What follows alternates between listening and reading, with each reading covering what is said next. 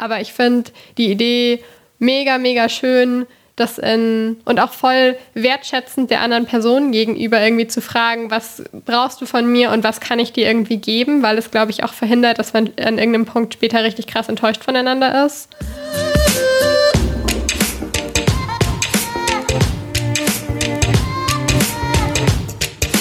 Der Mimimi Podcast. Hallo, hier sind wir wieder mit einer neuen Folge. Ich bin Filine. Ich bin Taina. Und ich bin Lara. Ihr hört den Mimimi Podcast, den Podcast, bei dem wir ungefähr so einmal im Monat uns fragen, wie wollen wir eigentlich leben, arbeiten und fühlen und dabei über ein Thema sprechen, das uns gerade ziemlich beschäftigt. Und in den letzten zwei Folgen war das das Thema glücklich sein bzw. Happiness. Und irgendwie hatten ziemlich viele Leute Meinungen dazu.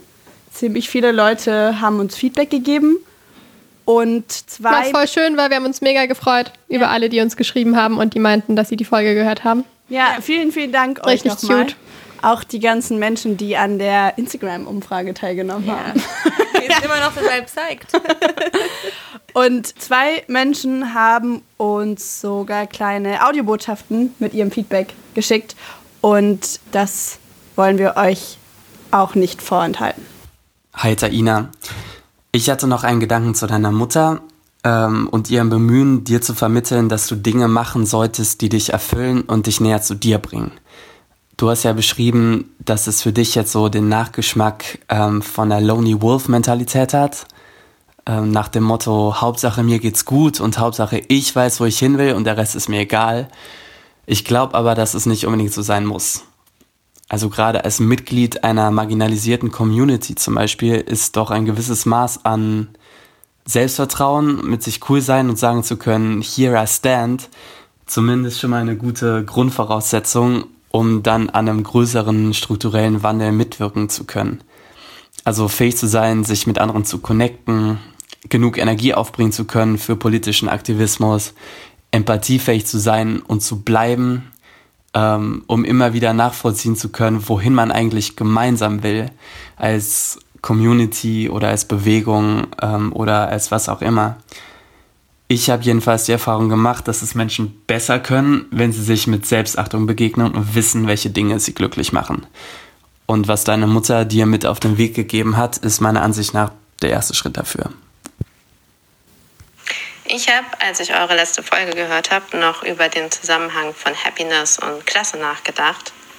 Und zwar ist mir eine Studie eingefallen, die ich vor einer Weile gelesen habe, die untersucht, wie Menschen, die sehr viel arbeiten, Strategien für so eine Work-Life-Balance entwickeln.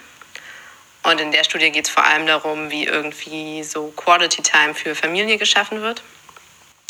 Und ich fand, dass sich da ein ganz klarer Zusammenhang zwischen Klasse und diesen Strategien herauslesen lässt. Mm, die Studie hat verschiedene Menschen interviewt, die verschiedene Jobs machen ähm, und daraus so Typen entwickelt für diese Coping-Strategien. Und es gibt so ganz klare Tendenzen, dass Menschen, die gut bezahlte Jobs machen, also irgendwie im Management arbeiten oder halt auf den höheren Ebenen, ähm, dazu tendieren, diese Quality Time entweder auf später zu verschieben, also irgendwie nach der Steuererklärung habe ich dann Zeit für sowas oder nächstes Wochenende fahren wir dafür richtig fett weg. Ähm, oder dass sie auch noch ihre Freizeit super effizient gestalten. Und dass Menschen, die eher schlecht bezahlte Jobs machen, also ganz klassische FabrikarbeiterInnen, die Fließbandarbeit machen, nicht solche Coping-Strategien entwickeln, sondern versuchen einfach nur durchzukommen und gar nicht so einen Anspruch haben auf happy Freizeit. Genau. Und dass da scheinbar einen Zusammenhang zu geben scheint zwischen der Klasse und dem Paygrade ähm, und einem Anspruch darauf, glücklich zu sein. Ja, vielen lieben Dank für diese äh, zwei Einsendungen wir haben uns einfach gedacht, dass wir das voll gerne mit allen teilen wollen, um auch so ein bisschen zu zeigen, dass die Themen, über die wir sprechen, natürlich nicht ausdiskutiert sind, wenn wir eine Folge beendet haben, sondern es immer noch so drei Millionen Gedanken mehr dazu gibt. Und auch nicht, wenn wir zwei Folgen über Happiness schon beendet haben. Deswegen haben wir uns auch entschieden, da jetzt nicht nochmal groß drauf einzugehen oder das zu kommentieren. Aber gebt uns gerne Feedback, ähm, wie ihr das findet, wenn wir das Feedback von anderen Hörerinnen hier am Anfang einspielen. Findet ihr das cool? Findet ihr das eher nervig? Wir wollten das einfach mal ausprobieren und äh, mal schauen, ähm, wie das so funktioniert. Heute wollen wir über was anderes sprechen, was aber auch sehr viel mit Glücklichsein und Happiness zu tun hat. Und zwar die Menschen in unserem Leben und die Beziehungen, die wir zu ihnen führen. Und zwar haben wir unsere Folge diesmal dem Thema Beziehungshierarchien gewidmet. Und was wir damit meinen, ist so die Priorisierung zum Beispiel von romantischen Beziehungen über Freundschaften. Aber auch sowas wie Überlegungen von, wer ist meine beste Freundin, wer ist mein bester Freund und äh, Dinge in diese Richtung. Und ich wollte zum Einstieg eine kleine Frage euch beiden stellen, Taina und Lara, die mit einer kleinen Geschichte anfängt. Hahaha. und zwar die ähm, besten Fragen. Kommt, ihr, kommt ihr beide auch in dieser Geschichte vor. Ähm, letztens hat nämlich Lara angefangen zu sticken. Ihr erinnert euch beide daran? es war klar, dass diese dachte, Geschichte kommen würde. Ich dachte, okay, was Es war klar, dass diese Geschichte kommen würde. Ah, ich weiß, was und, die Geschichte ist. Oh ja. Und dann hat, und dann hat Lara, dann hat, eines Tages kam dann in äh, Tainas und meiner gemeinsamen WG ein Brief an mit ein, einer super cuten Stickerei, die Lara für Taina gemacht hat. Und äh, eine andere Freundin aus unserer gemeinsamen Gruppe und ich haben das dann natürlich mitbekommen und waren super neidisch, super eifersüchtig. Was natürlich auch in dem Moment uns beiden schon klar war, es ist mega unnötig. Es gibt überhaupt keinen Grund, es zu machen. Und ich wollte von euch wissen, seid ihr eifersüchtig in Freundschaften, beziehungsweise ist das anders bei euch als in romantischen Beziehungen? Ja, Philly, ich stick dir auch noch was. Ähm, ich habe danach nur wieder Jetzt ist es nicht mehr echt.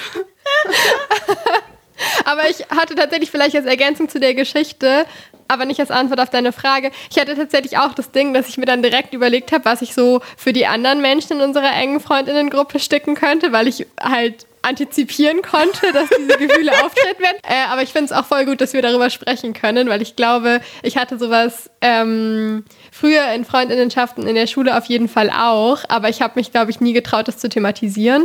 Und ich finde es voll gut, dass, ich, dass wir uns das sagen können, weil es dann schon viel weniger schlimm ist, mhm, finde ich. Mhm. Vor allem, ich finde, ich glaube, ich selber bin immer so verwundert über dieses Gefühl von mir, weil ich immer mich, also mein Selbstbild ist, nicht eine eifersüchtige Person. Und ich glaube, ich bin es zum Beispiel in romantischen Beziehungen oder war es bisher in romantischen Beziehungen eigentlich auch kaum. Aber in so Freundschaften, jetzt in dieser Dynamik, was halt auch so ein bisschen so eine lustige Dynamik ist, so, und ich kann da mit euch drüber reden, aber es ist trotzdem ja ein Gefühl, was in mir ist. Und ähm, ich hatte das auch schon häufiger, wenn Menschen auf einmal Prioritäten, mit wem sie Zeit verbringen, sehr neu gesetzt haben. Aber Oh Gott, ja, ich habe viele. Ich bin auf jeden Fall auch sehr eifersüchtig in Freundinnenschaften ähm, und hätte wahrscheinlich ähnlich wie du gesagt, Philly, dass ich sehr viel eifersüchtiger in Freundinnenschaften bin als in so romantischen Beziehungen. Aber gleichzeitig, glaube ich, ist es auch so, dass man in romantischen Beziehungen Eifersucht häufig total ähm, so in Grenzen äh, betrachtet. Und man, wenn man über Eifersucht in romantischen Beziehungen spricht, eigentlich immer nur über so romantische Gefühle zu dann wiederum anderen Personen meint oft. Und sowas wie dass man da sehr eng, dass Eifersucht da sehr eng an dieses Thema von ähm, eine andere romantische Person haben. Und das unterscheidet sich ja immer noch mal von Freundschaften, weil die meisten Menschen haben ja nicht nur eine andere Freundin, einen anderen Freund, und aber bei, bei viele Menschen führen ja monogame Beziehungen und da ist das dann immer sehr an so, glaube ich, so eine, dieses Angst vor einer anderen Person geknüpft. So. Aber ich glaube schon, dass es auch in vielen romantischen Beziehungen Dynamiken gibt von jemand ist eifersüchtig auf eine enge Freundin der Person oder so. Und was er mit, mit wem verbringt man Zeit zu tun hat, als mit, das ist eine potenzielle, in Anführungszeichen, Bedrohung unserer Monogamie. Hm. Echt? also ich bin da tatsächlich. Äh das kenne ich tatsächlich auch nicht so richtig. Also dass quasi Menschen, die in einer anderen Kategorie mit mir verbunden sind, also die zum Beispiel mein Partner oder meine Partnerin sind, dass die eifersüchtig auf meine Friends sind. Das hatte ich, glaube ich, noch nie. Doch, ich schon. Also vor allem eben was so, ich verbringe jetzt eher mit zum Beispiel Freundinnenzeit als mit äh, romantische Bezugspersonen, ähm, hat schon bei mir zu Konflikten geführt. Aber ist es vielleicht, weil in romantischen Beziehungen, ich habe den guten Begriff RZB dafür gelernt, romantische Zweierbeziehung. Ich finde es fantastisch, ähm, weil in dieser Art von Beziehung mehr ein Anspruch auf Exklusivität besteht und mehr so ein Anspruch auf, ich habe einen Anspruch darauf, dass diese Person bestimmte Körperlichkeiten mit mir teilt, also zumindest so in dem glaube ich, Mainstream-Bild von Beziehungen. Und ich habe einen Anspruch darauf, dass diese Person irgendwie Zeit mit mir teilt. Und ich habe das Gefühl, dass das in, also dass, dass in Freundinnenschaften dieser Anspruch anders funktioniert oder nicht ganz so ausformuliert ist, weil ich es zum Beispiel komplett okay finde, wenn ich mit Friends für mehrere Wochen keinen Kontakt mehr habe und das nicht bedeutet, dass ich irgendwie denke, die mögen mich jetzt weniger, weil ich irgendwie weiß, wir melden uns irgendwann wieder beieinander und dann wird es irgendwie okay sein und dass es in romantischen Beziehungen ja schon eher ein Problem ist, wenn Leute dann mal so zwei Tage nicht schreiben. Wobei ich das Gefühl habe, es gibt bestimmte Kategorien von Freundinnenschaften, wo Menschen vergleichbare Anspruchs- und Erwartungshaltung haben. Und zwar bei so einer Idee von bester Freundin, bester Freundinnenschaft. Ähm, dazu kurz Zahlen aus unserer neuen Instagram-Umfrage. Ich fand es nämlich tatsächlich sehr spannend. Wir haben gefragt äh, in unserer Community, ob die Menschen eine beste Freundin, einen äh, besten Freund haben. Und 73 Prozent der Leute haben Ja gesagt. Was ich irgendwie ziemlich viel finde. Viel. Ja. Pieps. Also ich meine, ihr hört uns ja wahrscheinlich jetzt zu, aber ich finde es krass. Who are these? Also, wer sind diese besten Freunde? Also, und wie habt ihr euch da, wie habt ihr euch festgelegt? Und ich glaube, was mich daran halt jetzt gerade hat denken lassen, war mit dieser diesem Bedürfnis nach Exklusivität, was wir sonst aus monogamen Beziehungen kennen, was sich so ein bisschen, glaube ich, darin wiederfindet. Weil ich habe das Gefühl, in so meiner Schulzeit war das auch voll die relevante Kategorie. Alles, was dieses BFF-Ding und so war, Best Friends Forever. Und dass das auch, glaube ich, so sehr nach Bestätigung suchen war. Also ich glaube, man hat jemanden nur so genannt, wenn man sicher wusste, die Person wird mich auch so nennen. Ich habe zwei Dinge dazu zu sagen. Ich habe mir nämlich ähm, für diese Folge einen Vortrag von Eva Ilus angeschaut, Ah, diese. Soziologin. ah, haben wir denselben gesehen? Bestimmt. In Dresden. Über, ja genau, über Friend, Love and Capital. ja. Und darin ähm, stellt sie Bezug, in Bezug auf vor allem beste Freundinnenschaften so ein bisschen die These auf, dass das eine quasi Nachahmung von der Form ist, wie monogame Liebesbeziehungen funktionieren. Dadurch, dass es eben auch diesen Anspruch aufeinander gibt und diese Exklusivität und dass es irgendwie so besonderer ist als die anderen Freundinnenschaften, die man hat. Und das fand ich voll die spannende These. Habt ihr Meinungen dazu? Ja, ich finde es ehrlich gesagt ziemlich gru gruselig.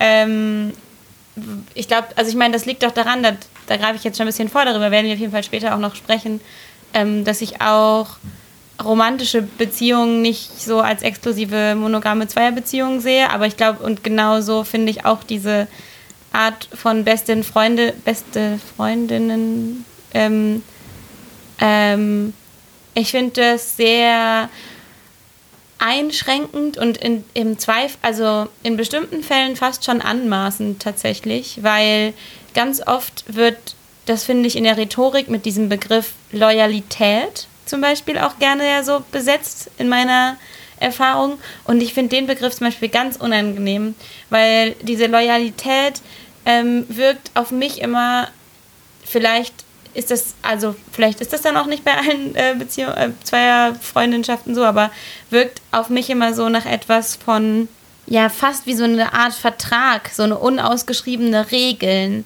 äh, dass ich dir Loyalität schenken muss, weil wir diese Kategorie für uns benutzen. Und ähm, das sehe ich irgendwie nicht, nicht, weil ich nicht der Meinung bin, man kann nicht loyal zueinander sein, im Sinne von irgendwie zu der anderen Person vielleicht zu stehen oder so in schwierigen Zeiten. aber es hat sowas, ähm, es hat sowas von Bedingungslosigkeit und das ähm, fühlt sich für mich komisch an. Aber ich finde es interessant, dass du das jetzt irgendwie mit diesem Loyalitätsthema aufgemacht hast, beziehungsweise für mich klang das eher nach eben dass dieser Begriff von beste Freundinschaft oder halt gerade dieser komische Superlativ daran mit ähm mein Gott, wie spreche ich das Wort denn? In meiner Welt heißt es Superlativ. In unserer Welt heißt es Superlativ. Es heißt wirklich nicht Superlativ. Ähm, dieser Superlativ daran. Ähm, aber was ja, was ja glaube ich, nicht exklusiv dafür ist, sind dass Freundschaft mit einer Erwartung oder mit Erwartungshaltung verbunden sind. Und das, ich finde das auch nicht per se was Schlechtes. Also wenn ich mit einer Person befreundet bin und diese, dieses Befreundetsein auch erwidert wird, dann habe ich ja schon eine Erwartungs-, nicht die Erwartungshaltung, die Person muss jetzt jeden Tag fragen, wie geht's dir, aber schon sich in einem Grundsatz, der gegeben sein muss, dafür interessieren, wie geht's mir und ist irgendwie, was geht denn so in meinem Life. Und ich das finde ich jetzt nicht irgendwas unangenehm Vertragliches. Ich habe halt das Gefühl, dass es ähnlich wie bei wie bei der Kategorie, wie bei monogamen Beziehungen, ähm, es häufig äh, so ist, dass du diese Kategorie über eine Beziehung stülpst, um dann nicht mehr miteinander zu reden und so zu tun, als wüssten alle, was jetzt damit gemeint ist. Ich habe das Gefühl, also was ich, was ich auch häufig an Monogam Monogamie quasi kritisiere, ähm, schwingt für mich bei, bei dieser, bei beste Freundin Sachen auch mit so dieses, aha, okay, wir haben jetzt diese Kategorie das heißt, wir wissen ja, was wir füreinander sind, ohne das auszuhandeln. Und ich glaube, jede Beziehung muss halt für sich ausgehandelt werden, was man in dieser Beziehung füreinander und zueinander ist. Und ich habe das Gefühl, diese Kategorien sind eher hinderlich, weil dann direkt so gesellschaftliche Erwartungen und Kategorisierungen mitschwingen, die eigentlich vielleicht gar nichts mit der intimen Beziehung zwischen zwei Personen zu tun hat. Was ja nicht heißt, dass man dann nicht sagen kann, hey, ich sehe unsere Beziehung so, dass ich die und die Erwartungen an dich habe. Aber das ist dann halt immer so was sehr ähm, Spezifisches. Wir können ja vielleicht gleich nochmal drüber reden, wie Beziehungen aussehen würden oder könnten, wenn wir keine Kategorien dafür verwenden.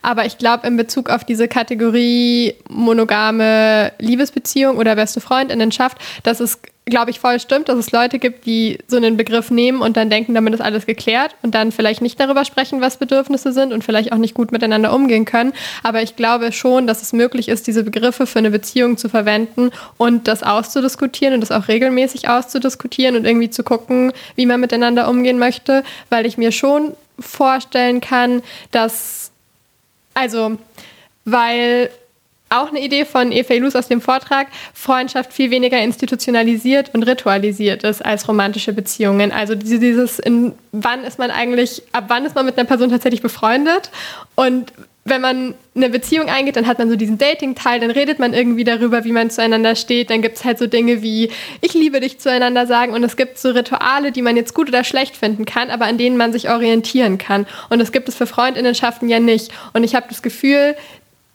sich quasi diese Bezeichnung beste Freundinnen anzueignen und das im Idealfall halt gut zu kommunizieren und sich nicht einfach nur auf dieser Bezeichnung auszuruhen, kann einem auch mega viel Sicherheit geben in einer Beziehungsform, die viel freier ist als zum Beispiel romantische oder vielleicht sogar auch nur sexuelle Beziehungen. Ich finde tatsächlich diese, diesen Gedanken von ihr, als ich den Vortrag angeguckt habe, fand ich auch super spannend äh, mit diesem wann wissen wir eigentlich, ob wir mit Menschen befreundet sind? Und irgendwie, wann stellt man das Äquivalent der Frage irgendwie, weiß ich nicht, willst du mit mir gehen? An eine Freundin. Und ich habe mich gefragt, so, wie macht ihr das? Oder wie merkt ihr, seid ihr mit einer Person befreundet? Ab wann seid ihr, nennt ihr Menschen Freundin? Ich finde das mega schwierig. Also, ich glaube, ich merke das auch gerade sehr, weil ich bin vor, also ich bin im Herbst nach Berlin gezogen und ich kenne jetzt Leute in Berlin über Friends oder über die Uni oder über andere Kontexte und da sind auch Leute dabei, die ich mega cool finde und mit denen ich irgendwie gerne Zeit verbringe. Aber ich weiß nicht so richtig, also ob ich diese Menschen dann irgendwie schon meine Friends nennen würde. Und ich weiß irgendwie auch immer nicht, wie ich über die reden soll, wenn ich euch zum Beispiel davon erzähle und ihr die Leute nicht kennt. Und ich dann immer so bin so, Uni-Person klingt irgendwie weird, aber ich habe auch das Gefühl, ich habe die Person nicht gefragt, ob ich sie irgendwie befreundeter Person gegenüber anderen Leuten nennen darf. Und es wäre vielleicht auch seltsam, die Menschen zu fragen. Dadurch, dass ich, glaube ich, meine zwischenmenschlichen Beziehungen doch sehr viel mehr in Kategorien denke, als ich vielleicht wollen würde, dass es mich, glaube ich, verunsichert, wenn diese Kategorien nicht deckungsgleich sind, weil es ja schon so ein bisschen andere Erwartungen oder sowas oder vielleicht so ein bisschen andere Vorstellungen, was einen verbindet und was man irgendwie gemeinsam machen und teilen möchte. Aber, aber vielleicht auch nicht. Ich weiß aber gleichzeitig, nicht so genau. ich, ich habe auch das Gefühl, ich glaube, ich fände es gar nicht oder finde es gar nicht so schlimm, weil solange die Beziehung trotzdem funktioniert, auch wenn die beiden Personen vielleicht verschiedene Kategorien dafür haben oder eine hat eine und die andere gar keine, aber funktioniert im Sinne von, beide nehmen daraus das mit, was sie irgendwie wollen und nicht überaus viele negative Feelings, dann ist ja auch okay. Ja, voll. Ja, ich kann mir auch vorstellen, dass ich, also ich habe vor kurzem festgestellt, weswegen ich mich auch sehr auf diese Folge gefreut habe, dass ich mich sehr schlecht von so Kategorien für Beziehungen lösen kann. Und dass ich es eigentlich, glaube ich, cooler fände, nicht immer alles in so Kategorien reinzwängen zu müssen, aber dass es mir richtig, richtig schwer fällt. Und es kann auch, also ich glaube, dass es auch deswegen vielleicht gerne hätte, dass alle Menschen, die ich Friends nenne, mich auch Friends nennen. Ähm, unsere Instagram-Umfrage dazu sagt, äh, wir haben euch gefragt, ob ihr alle eure Beziehungen in Kategorien einordnet und 66 Prozent der Menschen haben Ja gesagt und 35 Prozent haben gesagt, es geht kaum. Also äh, Lara, du bist da eher bei der Mehrheit. Ich glaube, da ist doch auch die Sprache einfach so super ähm, limitierend. Ich glaube, dass wenn wir eine Sprache dafür hätten, es viel, viel leichter wäre, die Leute nicht einzuteilen. Also ich benutze voll oft das Wort Love Interest für einfach alle, also nicht jetzt nur bei mir, sondern einfach auch bei anderen Menschen, ähm, wenn es irgendwie um so romantische Sachen geht, weil das irgendwie so ein, so ein Floating-Begriff ist in meinem Kopf, was halt alles Mögliche bedeuten kann. Taina, du meintest ja gerade, inwiefern so Labels auch mit körperlicher Zuneigung, die man in Beziehungen zeigt, verbunden sind. Und das fand ich tatsächlich eine unserer interessantesten äh, Ergebnisse von der Umfrage, die wir bei Instagram gemacht haben. Und zwar haben wir gefragt, wie wichtig euch körperliche Zuneigung in Freundschaften ist. Und es war ziemlich ausgeglichen. Also die Hälfte der Leute hat gesagt, mega wichtig. Und die andere Hälfte hat gesagt, geht so, nicht so. Und ähm, ich glaube, das ist was, was in meiner Wahrnehmung von äh, glaube ich, mir körperliche Zuneigung viel wichtiger ist, als sie es wahrscheinlich vor fünf Jahren oder so war. Wie ist das so bei euch? Ja, bei mir auch. Also ich habe das Gefühl, dass es was ist, mit dem ich mir mit dem ich mir immer noch schwer tue zum Teil, weil ich das Gefühl habe, dass in so Freundinnenschaften, die ich in der Schule hatte, Körperlichkeit einfach gar keine Sache war. Also man hat sich vielleicht so umarmt zur Begrüßung und zur Verabschiedung, aber ansonsten ist da irgendwie nicht so viel passiert, außer wenn Menschen irgendwie mega traurig waren. Und das ist bei uns ja schon was, was sich irgendwie verändert hat und dass es da irgendwie mehr Körperlichkeit gibt. Und ich finde es voll schön. Aber ich merke auch, dass es mir voll schwer fällt. Also es wird immer leichter, aber dass mir vor allem am Anfang voll schwer gefallen ist, damit umzugehen, weil ich das Gefühl habe, dass ich das irgendwie nicht so nicht so viel Übung darin hatte und irgendwie nicht so wusste, wie ich das navigiere. Und es erst, glaube ich, so ein bisschen lernen musste und irgendwie immer noch muss. Ja, geht mir voll genauso. Und ich habe auch, und das, das, der Punkt dabei ist ja auch, dass es dafür ja auch keine Regeln gibt. Und es gibt ja theoretisch in keiner Beziehung Regeln, die man befolgen muss. Aber man macht halt sich so gesellschaftliche Regeln. Und ich glaube, wenn man anfängt, in, in Beziehungen mit Menschen, mit denen man keinen Sex hat, ähm, körperlich zu sein, ist ja auch immer die Frage, wo fängt es an und wo hört es irgendwie auf und wo ist es für wen cool. Und ähm, ich lerne da auf jeden Fall auch noch voll viel dazu und das ist halt dann aber schon auch total interessant, wo dann die Grenzen sind. Also wenn ich jetzt zum Beispiel dran denke, jetzt momentan noch irgendwie Corona-Quarantänephase, ist es auf jeden Fall so, dass Philly und ich, weil wir wohnen ja zusammen, ähm, halt schon super viel miteinander kuscheln und so und haben auch generell so die, die Kultur so viel zu raufen.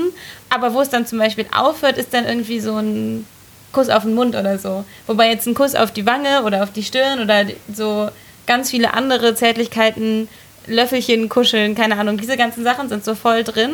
Aber da das ist dann zum Beispiel so eine Grenze. Also, und ich finde das super interessant zu gucken, wie dann so gefühlsmäßig diese Grenzen verlaufen und an welcher Stelle und welche Körperteile dann da involviert sind oder nicht involviert sind, weil ja bestimmte Körperteile auch einfach zum Beispiel sexuell aufgeladen sind, obwohl sie es gar nicht sein müssen. Ähm, ja. Ich glaube, es hat auch voll, oder ich könnte mir vorstellen, dass es bei vielen Menschen auch was damit zu tun hat, als welches Geschlecht sie sozusagen sozialisiert wurden. Also ich glaube, dass quasi Frauen sehr viel mehr, also untereinander in freundschaftlichen Kontexten sehr viel mehr körperliche Zuneigung zugestanden wird als Männern in Männerfreundschaften, weil da glaube ich sehr, sehr oft so, also was halt an dem unterschiedlichen Umgang mit irgendwie lesbischen und schwulen oder Beziehungen zwischen zwei Männern und Beziehungen zwischen zwei Frauen umgegangen wird, das glaube ich Männern oft mit so einem sehr negativen Unterton unterstellt wird, dass es dann direkt homoerotisch oder schwul ist. Und ich glaube, dass dadurch, dass eben Beziehungen zwischen Frauen oft nicht so richtig anerkannt werden, dass es da viel okayer ist, eben zu kuscheln oder mal Händchen zu halten. Richtig gutes Zeug, richtig gutes Zeug, finde ich gut, ja. Mega. Hätte ich Bock auf sowas jetzt. Mega. Hätte ich echt Bock drauf, wirklich, Junge. Mega. Richtig gutes Zeug, richtig gutes Zeug, finde ich gut, ja. Damit kommen wir zu unseren Empfehlungen. Ähm, also Sachen, die uns im letzten Monat gut getan haben, uns gefallen haben, an denen wir Spaß hatten und die wir euch empfehlen wollen. Meine Empfehlung ist ein Live-Konzert, bisschen inspiriert von äh, Felix Empfehlung aus, dem, aus der letzten Folge. Ein Konzert von Anna Calvi. Äh, das könnt ihr bei Arte euch anhören und anschauen. Es ist mega das gute Konzert. Anna Calvi macht so rockige Indie-Musik, wenn man das so kategorisieren kann. I don't know. Ähm, ist eine queere Person, sehr coole queere Texte auch, die einfach wahnsinnig viel Charisma und eine wahnsinnig tolle Ausstrahlung hat und dazu äh, extrem gut singt. Und äh, dieses Konzert ist irgendwie voller Power für mich gewesen und so voller Kraft. Das ähm, kann ich nur empfehlen. Meine Empfehlung diese Folge ist ein Instagram-Account. Und zwar der Instagram-Account von Nedra Tawab, einer Therapeutin.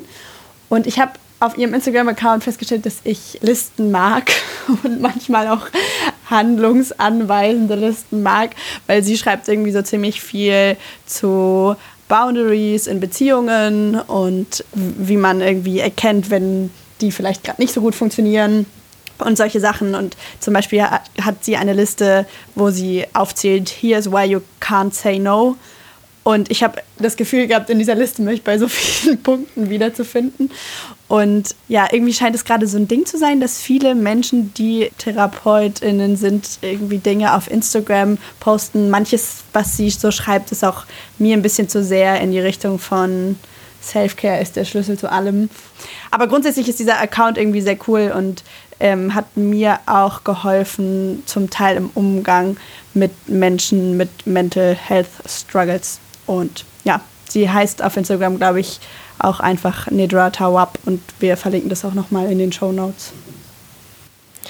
Meine Empfehlung ist ein Roman, weil ich eigentlich sehr gerne lese, aber in Corona Times sehr damit gestruggelt habe, überhaupt irgendwas zu lesen und jetzt gerade wieder Unitexte lese und dann finde ich Lesen zum Spaß nebenbei eh schwierig. Aber ein Roman, den ich jetzt über längere Zeit gelesen habe und den ich sehr, sehr gut fand, war Tausend Serpentinen Angst von Olivia Wenzel.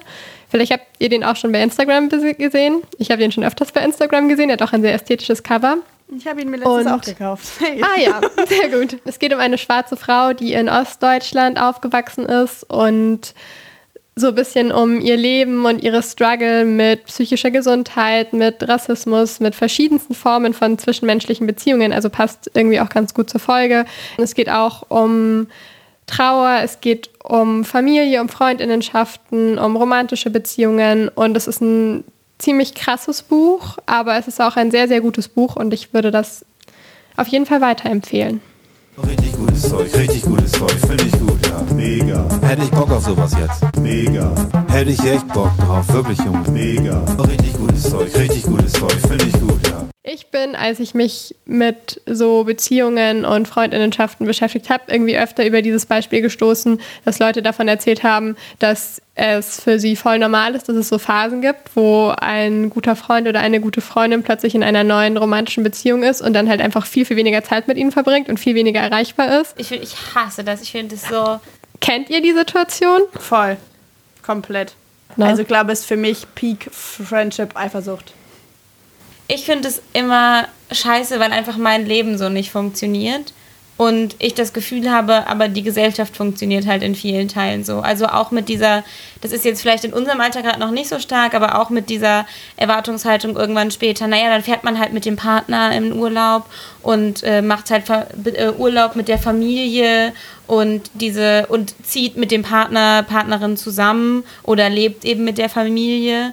Und ich sehe mich nicht in diesen ich sehe mich nicht, ich finde mich nicht wieder in diesen Konzepten. Ach, das meinst du mit dein Leben funktioniert nicht so? Genau, ich finde mich in diesen Konzepten nicht wieder und habe deswegen immer, also bin einfach sehr, habe einfach ein großes Unverständnis dem gegenüber. Nicht, wenn das jetzt, wenn man jetzt mal eine Woche oder was weiß ich, ich meine, ich meine das jetzt nicht, wenn du jetzt, keine Ahnung, bist gerade irgendwie frisch verliebt und das hast irgendwie, das, das Thema ist irgendwie omnipräsent so. Ich meine, ihr wisst, ich rede da total gerne drüber. Ich ernähre mich davon, sage ich ja immer, von diesen Geschichten. Äh, aber wenn dann sich diese Grundsatzeinstellung dieser Person so sehr ändert ähm, und so sehr hin zu dieser einen fixen Person in ihrem Leben ändert, ist es einfach für mich extrem unverständlich. Ich habe noch eine Nachfrage dazu. Also vielleicht nicht in dieser ganz krassen Form, vielleicht lässt sich das auch nicht so trennen, aber hattet ihr jemals das Gefühl, dass ihr diese Person wart, die in der Beziehung war und plötzlich weniger Zeit mit Friends verbracht hat oder irgendwie Prioritäten anders organisiert hat? Ich glaube, ich war es tatsächlich noch nie so richtig, aber es ist auch nicht besonders gut. Also ich bin da nicht stolz drauf. Ich glaube, bei mir war es eher andersrum im Sinne von, dass ich, glaube ich, so Angst davor hatte oder vielleicht auch habe, irgendwie diese Person zu sein, dass ich alles direkt so krass überdenke und immer versuche, alle dann irgendwie glücklich zu machen. Was, glaube ich, bei mir eher dazu führt, dass ich weniger oder manchmal zu wenig auf eigene Bedürfnisse höre. Weil ich dann irgendwie denke, mich hat es, wenn andere Leute auf einmal so von der Bildfläche verschwunden sind, weil sie ihre romantische Zweierbeziehung so sehr priorisiert haben, irgendwie sehr verletzt und ich will auf keinen Fall diese Person sein. Was aber, Ja, glaube ich, bei eben zu Überkompensationen teilweise führt. Ja, ich finde, glaube ich, auch diese Vorstellung, dass ich diese Person sein könnte, so richtig, richtig, richtig schlimm. Ich weiß nicht, ich könnte mir bestimmt vorstellen, dass ich diese Person mal war. Ich glaube, jeder ist mal, ich glaube, jeder ist mal jede Person oft im Leben. Aber ich glaube, das Verletzende daran oder das, was vielleicht zu dem gut passt, Taina, was du gerade gesagt hast, Miss, es passt nicht zu deiner Art des Lebens ist, ich bin nicht, ja nicht sauer, wenn ich oder verletzt, wenn ich euch eine Zeit lang irgendwie weniger sehe, weil man braucht gerade mega viel verliebte Zweiertime so. Ist irgendwie okay, aber ich glaube, dass wenn halt, sobald Leute so krass diese gesellschaftlich vorgegebenen Kategorien auf ihre Beziehungen anwenden, da halt nicht mehr so viel Platz für anderes. Das ist ja das, was du, glaube ich, meintest. Und wenn wir versuchen würden, diese Kategorien so ein bisschen davon zu trennen oder halt nicht so zu benutzen, dann wäre es ja vielleicht auch möglich zu sagen, es ist komplett normal, dass man weiß ich nicht, zu dritt viel Zeit verbringt und zwei davon sind in einer romantischen Zweierbeziehung, aber es ist nicht irgendwie von außen als awkward oder äh, fünftes Rad am Wagen, bla bla bla gesehen, sondern es gibt irgendwie viel mehr Raum darüber, wie du vorhin auch schon gesagt hast, auszuhandeln, was machen wir hier eigentlich gerade für eine zwischenmenschliche Interaktion. Und ähm, es ist nicht automatisch klar, ich ziehe mit dieser einen Person zusammen und da kann auch kein anderer mitwohnen.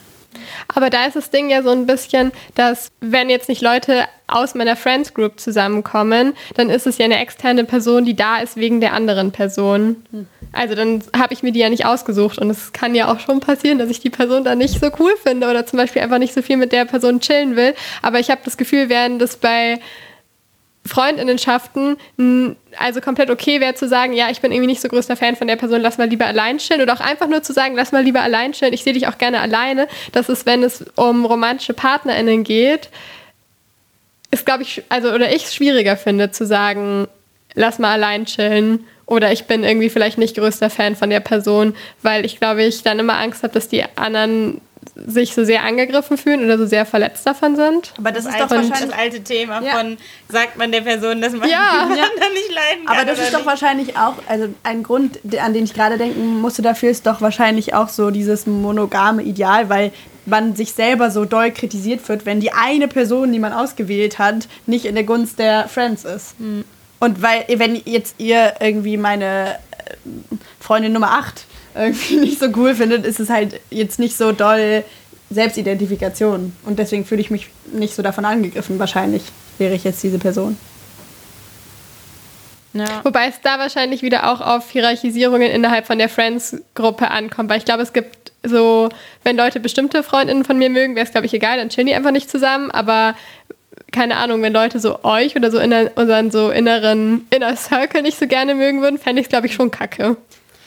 Wie würdet ihr denn die Frage, die wir auch bei Instagram gestellt haben, äh, beantworten, ob ihr romantische PartnerInnen oder FreundInnen mehr vermisst? Ich glaube, ich mache also ich mache halt, glaube ich, nicht so eine krasse Unterscheidung so dazwischen. Also natürlich gibt es sie irgendwie auch einfach, weil ich mich ja nicht der, der gesellschaftlichen Kategorien komplett entziehen kann. Aber in meinen, also meine Emotionen machen da diese Unterscheidung nicht so sehr. Auch weil ich halt Menschen, mit denen ich schlafe, auch als Freundinnen verstehe und Menschen, mit denen ich nicht schlafe, auch als zärtliche Kontakte verstehe und so.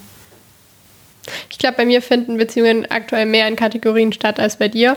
Und ich würde irgendwie gerne sagen, meine Gefühle machen dazwischen keinen Unterschied, aber ganz faktisch machen meine Gefühle dazwischen Unterschied. Und ich weiß nicht, ob ich, ich vermisse irgendwie ein, also eine Gruppe davon mehr als die andere sagen würde, aber ich vermisse sie schon anders. Ich habe das Gefühl, dass ich irgendwie Freundinnen zu vermissen viel, also dass ich es auch traurig finde und dass es mich vielleicht unglücklich macht in dem Moment, aber dass ich es viel besser aushalten kann, als so romantische Beziehungspersonen zu vermissen. Finde ich interessant, weil ich habe das Gefühl, ich vermisse viel eher halt Handlungen. Und das kann ja dann körperliche Zärtlichkeit sein, das können aber auch Unterhaltungen sein, das kann ein Spielabend sein und so. Also quasi, dass ich eher so ein, ich weiß nicht, also mit dieser Person natürlich, ich könnte jetzt nicht, ich würde jetzt nicht Spielabend mit egal wem vermissen, klar, ist schon darauf, schon darauf bezogen, wer das ist, so, ne? Wollte grad schon sagen. Ähm, quasi, dass das dann halt Handlungen in Bezug auf die Person sind und nicht unbedingt, genau, eben in welche, welche Kategorie ich diese Person so einteile. Und eine Sache, die mir dazu einfällt, weil ich kenne dieses Gefühl natürlich auch von, wenn man, ja, ich nenne es mal Love Interest, romantische Menschen vermisst, dass man dann so ein, wie so ein Art Herzschmerz irgendwie verspürt. Äh, ich glaube, dass das bei mir ganz viel damit zu tun hat, mit dem Gefühl, geliebt zu werden und viel weniger mit dem, ähm, wie ich zu dieser Person stehe. Und ich glaube, äh, dass ich gerne besser darin wäre, dieses Gefühl, geliebt zu werden oder andere zu lieben, in Freundschaften noch mehr zu, zu benennen, weil ähm, ja, ich habe das zum Beispiel in Argentinien gemerkt, wo ich äh, eben so ein Love Interest hatte, wo ich mich einfach sehr geliebt gefühlt habe, dass, es, dass ich das halt sehr vermisst habe und ich aber eigentlich hier ähm, auch viele Menschen habe, ne, die mir dieses Gefühl geben könnten. Aber ich glaube, man ist einfach sehr viel besser darin, in so romantischen Partnerschaften das vielleicht auch auszudrücken auf verschiedenste Art und Weisen. Und vielleicht auch es anzunehmen. Vielleicht auch anzunehmen, ja. Das ist voll der spannende Punkt. Ich glaube, ich habe so in diesem, bei diesem Vermissen-Thema, ich weiß gar nicht, ob ich da so eine Hierarchie machen würde zwischen ich vermisse die Person mehr oder die, ist es irgendwie so voll das unterschiedliche Gefühl. Ich habe zum Beispiel gemerkt, wenn ich Friends vermisse, dann ist das irgendwie mehr ein Gefühl für mich und ich teile das denen gar nicht unbedingt mit. Aber wenn es so ein Love Interest oder was auch immer ist, würde ich das wahrscheinlich in 90% der Fälle der Person schreiben. Monsieur. Aber auch um die, um es zurückzuhören wahrscheinlich auch wieder oder so. Aber das habe ich so gemerkt bei mir selbst, dass ich das irgendwie in Freundschaften nicht so ausspreche unbedingt. Sollten wir vielleicht mehr machen. Ja, vielleicht. Weil ich es eigentlich voll schön finde. Also ich finde es voll schön, wenn, also grundsätzlich egal in welcher Beziehung, aber vor allem Friends mir sagen, dass sie irgendwie an mich denken oder dass sie mich vermissen oder dass sie sich darauf freuen, mich das nächste Mal zu sehen. ich würde irgendwie gerne nochmal auch über das sprechen, was ich vorhin schon kurz angesprochen habe, und zwar, dass was mich auch viel an dieser, an an dieser Zweierteam-Thematik stört, ist, dass es ja so gesellschaftlich vorgegeben ist, dass irgendwann diese Zweierteams, die schon so ganz weit oben in der Hierarchie stehen, dann noch zu dem werden, was noch viel weiter oben in der Hierarchie steht, nämlich die Familie als das ultimative soziale Beziehungskonflikt. So, ähm, Konzept. Auch Konflikt vielleicht. Guter Versprecher. Meinte ich Konzept oder meinte ich Konflikt? ähm, genau, als so dieses, dieses, diese ultimative Beziehung gesehen wird. Einfach auch schon rein gesellschaftlich, darüber hattet ihr ja auch in der Ehefolge zum Beispiel gesprochen, weil die Gesellschaft total darauf angelegt ist, rein gesetzlich schon, dass man sich in diesem gesellschaftlichen Konzept von Familie befindet und in diesem Konzept irgendwie lebt. Zuerst in das, in die, in die man hineingeboren wird und ähm, oder adoptiert wird und dann in, in das, in die, die man selber gründet. Und das finde ich ganz schwierig, weil ich das als sehr limitierend empfinde. Ich glaube aber auch tatsächlich, dass das einer der Gründe ist, warum Liebe viel krasser institutionalisiert ist als Freundinnenschaften und es auch viel mehr Repräsentation davon gibt, wie Liebe halt so aussehen kann. Also es ist jetzt nicht unbedingt diverse Repräsentation, aber so vom Ding her, dass es da viel mehr so ein Skript gibt als bei Freundinnenschaften und dass ich finde, es gibt auch mehr ein Skript wie man sich als Familie zueinander verhalten soll. So dieses, man passt aufeinander auf, man ist das Sicherheitsnetz für die anderen Leute, man verbringt Weihnachten miteinander, so Blut ist dicker als Wasser, der ganze Kram, weil beide Sachen bisher wahnsinnig relevant dafür waren, dass die Mainstream-Gesellschaft weiter existiert. Weil romantische Beziehungen an Sexualität und an durch eine heteronormative Brille auch an Reproduktion gebunden sind und weil Familie darüber hatten wir in der Ehefolge auch geredet, ja richtig krass so Aufgaben übernimmt, die quasi der Staat dann nicht übernimmt. Zum Beispiel so Pflegeaufgaben oder füreinander aufpassen oder Geld füreinander zahlen. Und ich glaube, dass Freundinnenschaft bisher nicht so da drin involviert ist, aber dass sich das in bestimmten Communities schon ganz lang und glaube ich in der Mainstream-Gesellschaft inzwischen auch richtig krass verändert.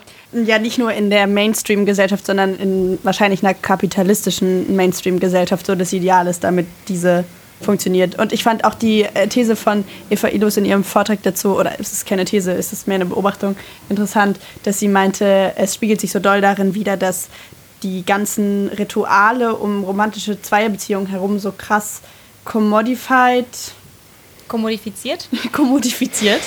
Kannst du mal- ja. Also äh, kommodifiziert sind im Sinne von, es gibt so viele Waren, die damit verbunden sind. Ich kann irgendwie einen Blumenstrauß kaufen oder ich verschenke irgendwie die herzförmigen Pralinen und so. Und das ist alles irgendwie so sehr geframed auf romantische Beziehungen und in Freundschaften existiert das irgendwie nicht so sehr bisher.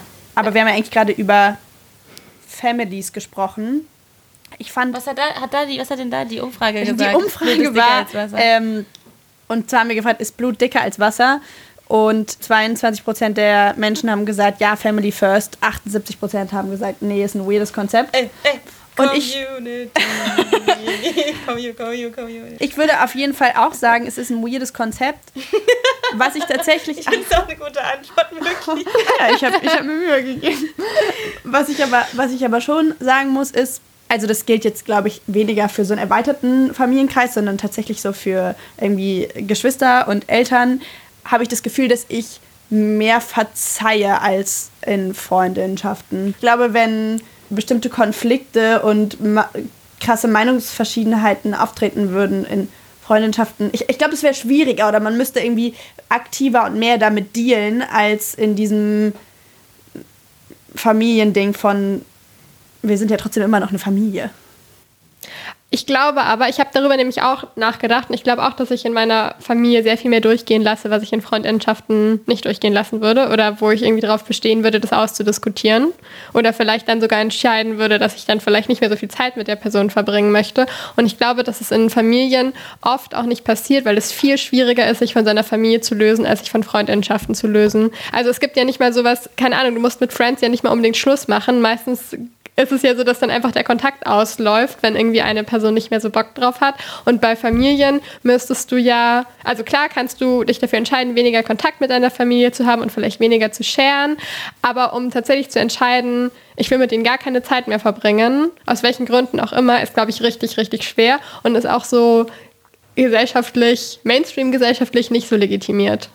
voll nicht. Und es ist ja auch, auch da wie, komme ich wieder zu meinem Punkt von eben zurück, einfach schon schwer durch die Art, wie Gesellschaft funktioniert. Also ähm, ich bekomme ja BAföG, wenn meine Eltern nicht genug Geld haben, um mich zu unterstützen. Wenn ich jetzt aber entscheide, ich habe keinen Kontakt zu meinen Eltern, aus welchen Gründen auch immer, ja, dann habe ich verkackt. So, dann kriege ich trotzdem nicht BAföG. Ich kann ja nicht zum BAföG-Amt sagen und äh, gehen und sagen, yo, ich finde die nicht so cool oder äh, die haben, keine Ahnung, die und die rassistische Scheiße von sich gegeben, was weiß ich. So, deswegen möchte ich keinen Kontakt mehr zu denen haben oder die haben sich so und so verhalten. Jetzt möchte ich gerne BAföG haben. Also so könntest du, nicht. könntest du schon so, du müsstest die dann halt verklagen. Das ist natürlich wesentlich komplizierter. Exactly. Nur nochmal so for the klar, record. Natürlich, ja. ja. voll. Also klar, theoretisch schon, aber ähm, niemand möchte gerne ja. Ähm, ja. ja also hat das Geld wahrscheinlich oder möchte gerne in einem Gerichtssaal sitzen gegen die Eltern. Ich glaube, dass die Idee, die ich an dem Konzept von Familie eigentlich ganz schön finde, ist, dass wenn sie für alle Beteiligten irgendwie funktioniert und man sich gerne in diesen Kontexten aufhält, dass es irgendwie Menschen sind, auf die ich mich in fast allen Lebenslagen irgendwie verlassen kann und wo ich irgendwie nach Hilfe fragen kann und wo ich irgendwie Care bekomme.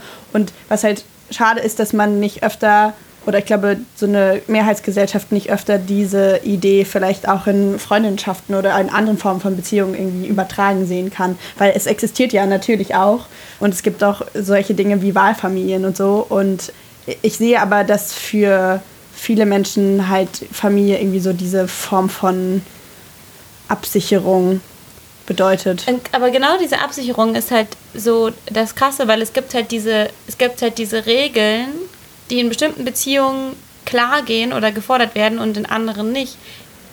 Zum Beispiel die Frage, was ist legitim, wer gibt wem Geld und wem nicht, weil du das gerade angesprochen hast mit diesem Sicherheit und dieser Unterstützung. So, ähm, ich würde sagen, die waren schon relativ radikal.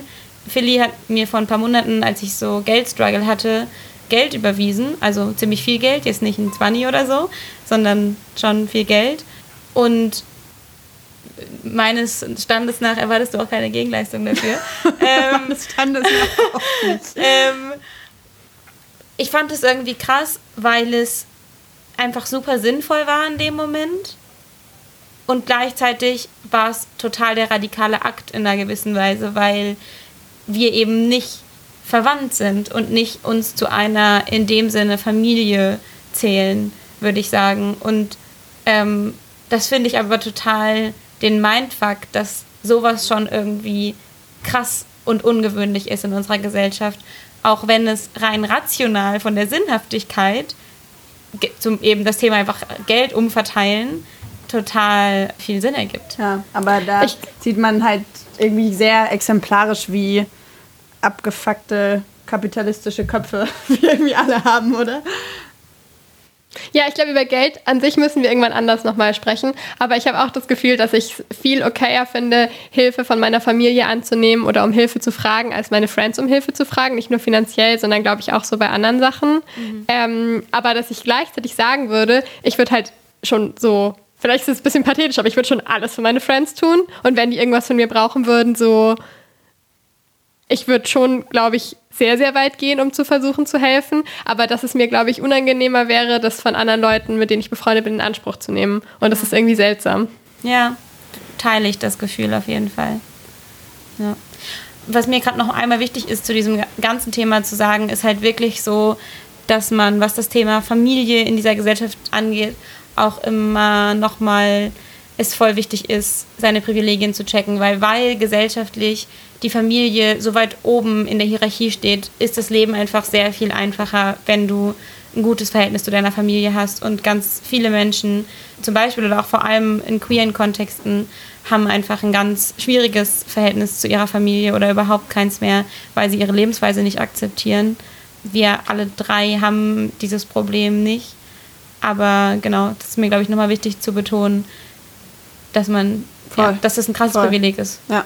Und dass es ja auch gesellschaftlich eine Art von Familie gibt, die privilegiert wird. Und das ist eine normalerweise monogame Beziehung, meist angenommen, dass sie hetero ist, zwischen zwei erwachsenen Menschen, die Kinder haben. Und dann ja. vielleicht irgendwie noch deren Eltern oder Geschwister involviert sind.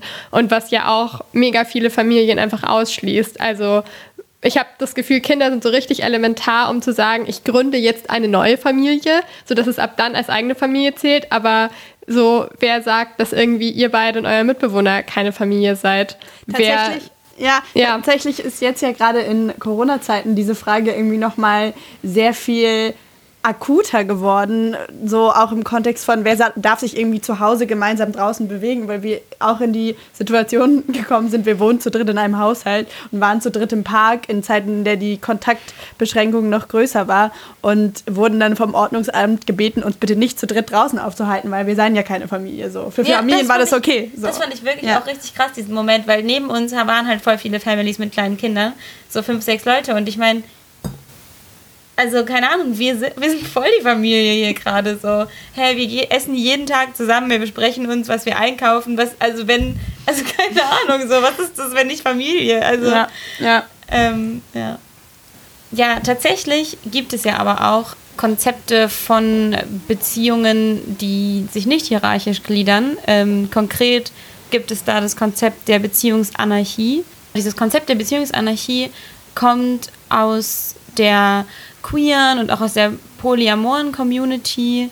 Genau, Poly werde ich jetzt mal nicht genauer drauf eingehen, aber ist grundsätzlich eben, dass man mehrere Menschen lebt und nicht liebt und nicht unbedingt monogam ist. Und Beziehungsanarchie ist quasi noch radikaler und geht noch weiter als jetzt Polyamorie, nämlich dass eben alle Beziehungen, die man so hat, nicht hierarchisch gegliedert werden, ähm, sondern eben anarchisch. Das heißt, dass in jeder Beziehung ausgehandelt wird, was sie füreinander ist. Und die, es gibt eine Person, die so ein Manifest, wird es immer genannt, geschrieben hat, ähm, was 2006 veröffentlicht wurde, äh, was eben Beziehungsanarchie heißt. Das hat geschrieben Andi Nordgren, eine Person aus Schweden. Andi Nordgren führt da ganz verschiedene Punkte auf, wie Anarchie funktionieren kann und ähm, wie man auch geduldig mit sich und anderen sein kann im Umgang damit. Und ich fand es extrem krass, dass ich das Gefühl habe, obwohl das in meinem Gedankenkontext eigentlich schon länger eine Rolle spielt, habe ich davor so konkret vorher noch nie was gehört, so richtig, bevor ich mich jetzt damit mehr beschäftigt habe. Ich finde die Idee irgendwie auch voll schön. Also wir hatten, irgendjemand von euch hatte vor der Folge auch so einen ähm, Screenshot oder eine Website, glaube ich, rumgeschickt, wo so verschiedene Sachen standen, über die man zum Beispiel verhandeln könnte mit Einzelpersonen. Sowas wie äh, Körperlichkeit, möchte man irgendwie zusammenarbeiten, möchte man irgendwie zusammen Care für Pflanzen, Haustiere oder Kinder übernehmen, möchte man zusammen wohnen und so ganz, ganz viele Punkte, wo ich das Gefühl hatte, ich glaube, auf viele Menschen, die mir wichtig sind, trifft irgendwie mehreres dazu, da, also davon zu oder wir haben irgendwie über mehreres davon schon gesprochen oder sind mehreres füreinander. Aber ich finde die Idee mega, mega schön, das in, und auch voll wertschätzend der anderen Person gegenüber irgendwie zu fragen, was brauchst du von mir und was kann ich dir irgendwie geben, weil es, glaube ich, auch verhindert, dass man an irgendeinem Punkt später richtig krass enttäuscht voneinander ist. Und vielleicht ist das auch so ein bisschen, was ich am Anfang meinte mit, ich fände es irgendwie schön, wenn Leute, die ich meine Freundinnen nenne, mich auch meine Freundinnen nennen, dass ich irgendwie gerne hätte, dass wir dasselbe voneinander erwarten und irgendwie dasselbe füreinander geben wollen oder versuchen wollen zu geben. Ist dann ja auch okay, wenn man nicht immer Kapazitäten für alles hat. Gleichzeitig ist es halt auch, glaube ich, schwierig zu sagen, wir wollen immer genau das Gleiche raushaben, im Sinne von, äh, wahrscheinlich sind Bedürfnisse von Menschen irgendwie verschieden und ich dachte gerade daran, dass Menschen ja auch so unterschiedlich Zuneigung zeigen, dass es irgendwie sein kann, dass ich von der Beziehung sehr viel weniger Körperlichkeit möchte als die andere Person. Und das ist natürlich genauso auch eine konstante Verhandlung darüber. Aber da sich ja solche Dinge auch immer wieder ändern, ist eben dieses so ein Konzept von, ich glaube, auf dem Schaubild, über das du gerade gesprochen hast, Lara, ist es ja auch so beschrieben als so ein Buffet, an dem man sich irgendwie bedienen kann, was ich irgendwie ganz nett fand und wo man so nehmen kann, das sind so die Sachen, die wir in unserer Beziehung haben und die vielleicht irgendwie nicht. Und dann kann man ja auch zwischendurch mal wieder einen Teller wegstellen.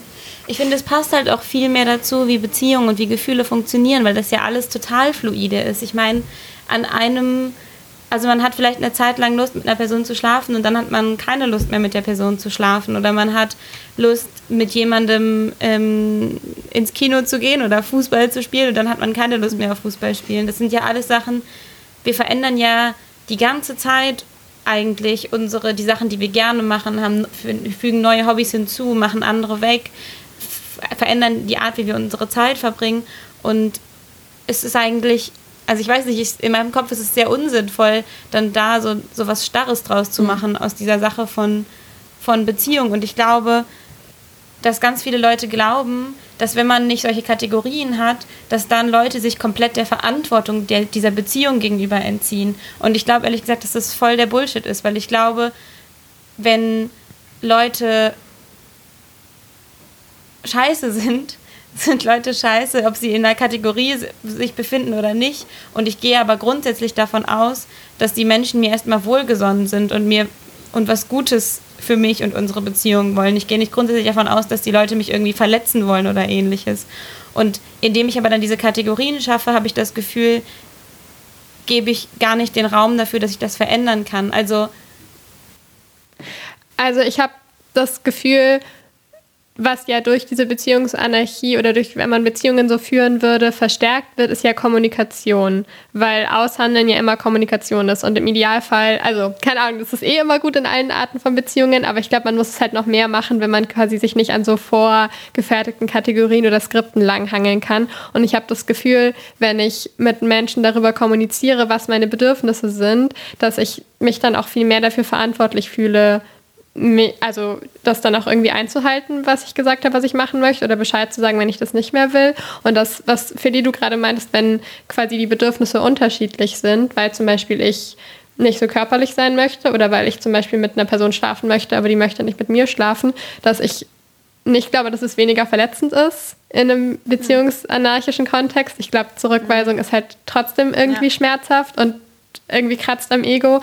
Aber ich habe das Gefühl, ich fände es also ich finde jetzt gerade die Vorstellung schön, den Raum dafür zu haben, solche Fragen zu stellen und halt auch Nein zu sagen, weil ich, also ich glaube, dass wir alle schon mal in dem Moment waren, dass wir irgendwie gerne was geändert hätten in der Beziehung zu einer anderen Person, aber irgendwie nicht das Gefühl hatten, dass es den Raum oder die Sprache gibt, um das anzusprechen und das so für sich zu behalten, auch furchtbar anstrengend und verletzend ist. Voll und vielleicht halt auch irgendwie gar nicht den Rahmen dazu. Du hattest doch irgendwie letztens erzählt, Lara, über ähm, die neue Dynamik in einem deiner Plenumstreffen, dass ihr immer am Ende Raum gibt für darüber sprechen, was gerade irgendwie nicht so geil ist. Und ähm, das finde ich irgendwie ganz cool, weil man nicht selber so die Stimme erst erheben muss und sagen muss, ich habe aber noch was und das ist irgendwie schlecht. Und vielleicht ist es halt in Beziehungen so ähnlich, dass es irgendwie schwierig ist, erstmal dazu zu kommen, zu sagen, das fand ich ganz lange jetzt gut und aber jetzt irgendwie nicht mehr ich finde, am Ende ist halt das Wichtigste, dass man Verantwortung für die Beziehung übernimmt, die man mit anderen Menschen eingeht und sich nicht dieser Verantwortung entzieht. Und ich habe das Gefühl, eben genau durch diese Art von Kommunikation ist man gezwungen, diese Verantwortung zu übernehmen und sich dieser Verantwortung zu stellen, auch wenn es manchmal vielleicht schmerzhaft sein kann, weil man Erwartungen nicht erfüllen kann oder ähm, schwierig sein kann, weil man schwierige Gespräche führt. Aber wenn man das nicht macht, führt das einfach am Ende dazu, dass, man, dass alle unglücklich sind mit der Beziehung. Und ich denke, hinter Kategorien kann man sich oft verstecken, um genau diese Gespräche eben nicht zu führen. To compromise? For what? To compromise. What is compromise? If a man came into your life, wouldn't you want to compromise? Stupid. Also möchte ich jetzt noch einen letzten Satz von euch hören. Beziehungshierarchien sind? Also ich kann für mich sagen, weil, also wir hatten ja am Anfang schon gesagt, dass wir sehr persönlich gerade, glaube ich, mit den Themen zum Teil irgendwie strugglen, dass ich für mich sagen kann, Beziehungshierarchien sind aktuell sehr frustrierend für mich. Ich habe ähm, die ganze Zeit das Gefühl, Beziehungshierarchie ist ein kompliziertes Wort. Ist ein sperriges Wort. Ich mag das Wort nicht. ähm, ich sage Beziehungshierarchie verschweigt komplexe Beziehungen zueinander. Die schweigende Hierarchie. äh, danke, dass ihr uns äh, diesmal auch wieder zugehört habt. Und wenn ihr noch mehr Bock auf Inhalte von uns habt, guckt mal bei Instagram. Oder hört mal alte Folgen, falls ihr noch nicht alle unsere Folgen gehört habt. Genau. Gebt uns äh, Sterne bei iTunes, bei Spotify, überall, wo man Sterne geben kann. Und schreibt uns gerne Feedback, wie ihr so findet, was ihr macht und ob ihr vielleicht noch irgendwelche Anmerkungen hat, habt oder schickt uns vielleicht eine Sprachnachricht und äh, wenn wir dieses Konzept weiterführen, dann äh, taucht ihr vielleicht am Anfang der nächsten Folge auf. Yay! Und wenn ihr gerade Geld zur Verfügung habt und es irgendwie cool findet, was wir machen, könnt ihr euch auch überlegen, ob ihr Lust habt, uns bei Steady mit einem monatlichen Betrag zu unterstützen. Danke an die Menschen, die das schon machen. Tschüssi! Tschüss! Der Mimimi Podcast mit Taina Grünzig, Lara Lorenz und Feline Kreuzer.